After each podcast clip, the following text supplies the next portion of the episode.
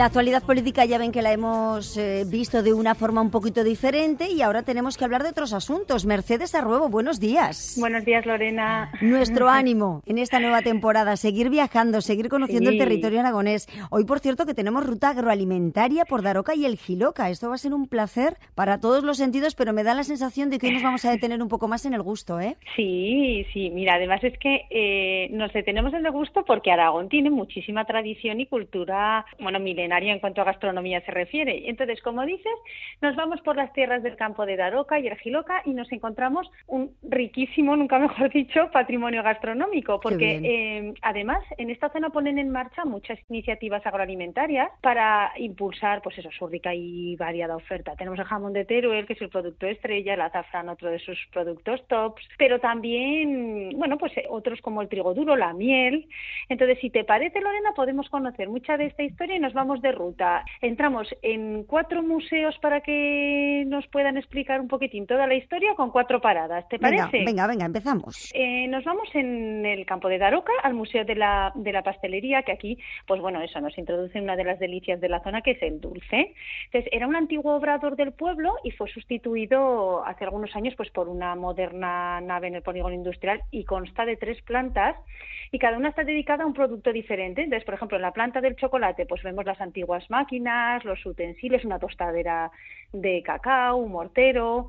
En la segunda planta, pues tocan los caramelos y los turrones. Entonces, destacan tres mesas diferentes. Y una, por ejemplo, eh, cada una de las tres mesas cumplía un cometido. Y una, por ejemplo, era la que trabajaba pues la masa caliente, explican un poco todo el proceso artesanal del turrón. En la tercera y última planta, pues, eh, por ejemplo, vemos un cuenco utilizado antiguamente para conservar huevos, que además es muy curioso porque cada hilera de huevos se cubría sucesivamente con agua y con cal y así podrían conservarse sin ningún problema, dicen que hasta un año.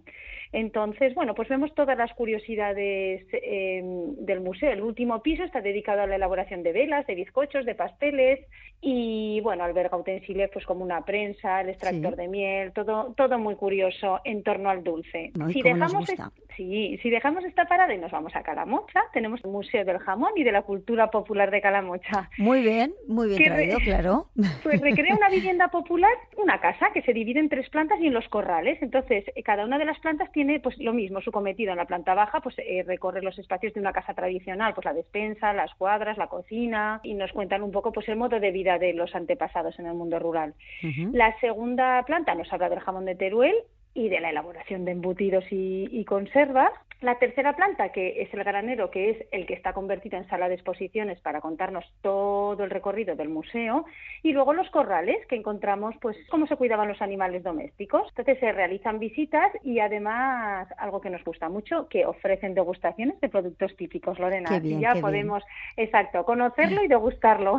Sí, pues nada, ahí tenemos el Museo del Jamón de Calamocha. Eso. La tercera parada es el Museo del Azafrán en Monreal del Campo, que además, bueno, pues esta localidad ha querido dar a conocer este producto estrella y han querido divulgar pues la tradición del azafrán desde el cultivo hasta la hasta la recolección. Entonces nos cuentan muchísimas curiosidades, pues que el, azafrán es una flor efímera que debe recogerse al amanecer y bueno, ellos dicen que rozando con los dedos las primeras escarchas, o sea, nada más amanecer hay que recogerlas. Dicen que los azafraneros y azafraneras se doblan como en formando ángulos de menos de 90 grados y entonces recogen una a una las flores por el tallo. Así lo cuentan ellos. Entonces, Vaya eh, trabajo. sí, de, de, locos, vamos, sí, sí, En este museo además dicen que los objetos que se encuentran pues han sido donados por la población y que cuentan con más de 150 piezas que abarcan pues eso todos los procesos de, este cultivo. Si queremos saber más del, del, azafrán, en Monreal del Campo se celebran, es que me estoy acordando ahora, cada mes de octubre las jornadas dedicadas al azafrán, que así ya nos hacemos unos expertos en, en esta flor. Muy bien, lo tenemos a la vuelta de la esquina. Exacto, sí, que es que me acabo de acordar, por eso lo digo. Venga, pues tres paradas, pero tenemos una cuarta. Sí, tenemos una cuarta que además es súper curiosa, que es hidromiel rasmia en lechón, en, la, en la comarca Campo de Daroca bueno, es una bebida, a ver si lo estoy diciendo bien, pero es elaborada de forma artesanal, pues con la miel producida por las propias abejas de lechón, en la más pura naturaleza, vamos. Eh, dicen que es la bebida alcohólica más antigua de la humanidad, porque es alcohólica porque, claro, es fermentada, elaborado con agua y miel principalmente. Si te parece, nos lo pueden contar un poco, un poco mejor, Lorena, porque pues tampoco te creas que yo sé mucho de hidromiel. Bueno, pues vamos a conocer un poco más todo este producto. Hidromiel rasmia en lechón. Ahí nos espera Antonio Castillo. Buenos días. Hola, buenos días. Bueno, decía en este caso Mercedes que es la bebida alcohólica más antigua de la humanidad. A mí me recuerda a la bebida de los vikingos. Sí. Que tiene ahí un poco su origen, ¿no? A ver, eh, realmente es, es, mucho anterior, se conoce sobre todo por los vikingos, pero sí que ah, se, se, surgió de forma espontánea por todo el mundo. O sea, los, los mayas lo bebían, en África, en Etiopía también se bebía. Hay que tener en cuenta que los ingredientes para poder elaborarlo no había hecho falta todavía descubrir ni la agricultura ni la ganadería. Entonces, por eso se cree que es la forma en la que el hombre conoce el alcohol. Bueno, que la popularizaron, digamos, un poco más, que lo hemos visto. Esto es lo que, lo que hace el cine, ¿no? El tema. Eh, y por eso conocemos lo de la bebida de vikingos. Mm, todo esto forma parte de una empresa familiar, tenéis ya una larga experiencia en el campo de la apicultura, pero cuéntanos un poco cómo surge la idea de hacer hidromiel.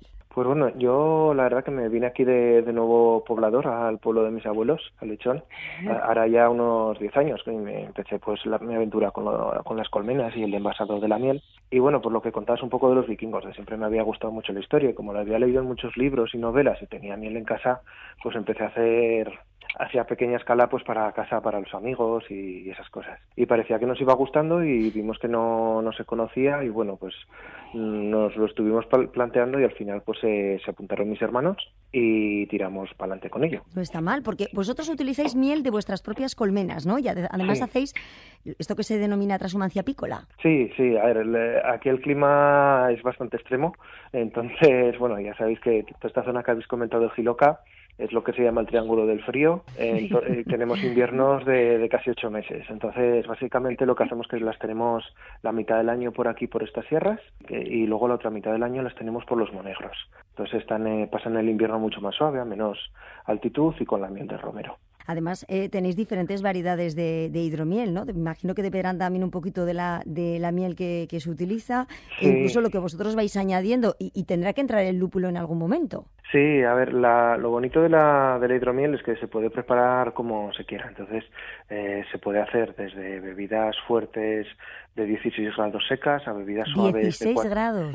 Sí, hasta bebidas suaves muy, muy, suavecitas y dulces de 4 grados que son como una sidra.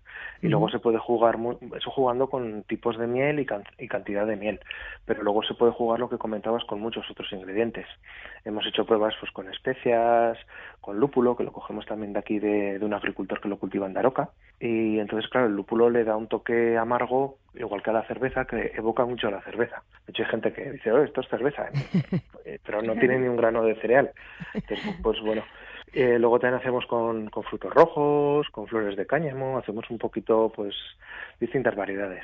Antonio, ¿cuál es la que más gusta? Pues yo creo que, la, la que las que más gusta es la que hacemos, esta, la suavecita con la que empezamos, de, que es de unos 4 grados, que es como una sidra dulce que sabe a miel. Y luego otra que hacemos con frutos rojos. Hacemos una mezcla de, fresa, frambuesas, arándanos, bayas de sauco y se queda así más acidilla que parece más un zumito de frutas, que esa también gusta bastante. Esto en realidad nos lo podemos tomar en casa, pero también nos lo podemos tomar en un bar, lo podemos comprar, no hay, no hay problema, no hay inconveniente, hay una distribución. Sí, lo estamos poco a poco distribuyendo por ahí por, por Zaragoza entonces, bueno, pues bueno, cuesta, pero cada vez se, se, puede encontrar mejor. ¿Y entonces cómo lo pedimos? Quiero una hidromiel rasmia. ¿Cómo lo hacemos? A ver. Sí, así, así, así. Así, así. Hidromiel rasmia, de los de lechón. Ahí, ahí. Esos, esos. Bueno, atención oyentes, porque disponen de un sello otorgado por la DGA como artesanos alimentarios de Aragón. Esto es calidad, calidad, ¿eh?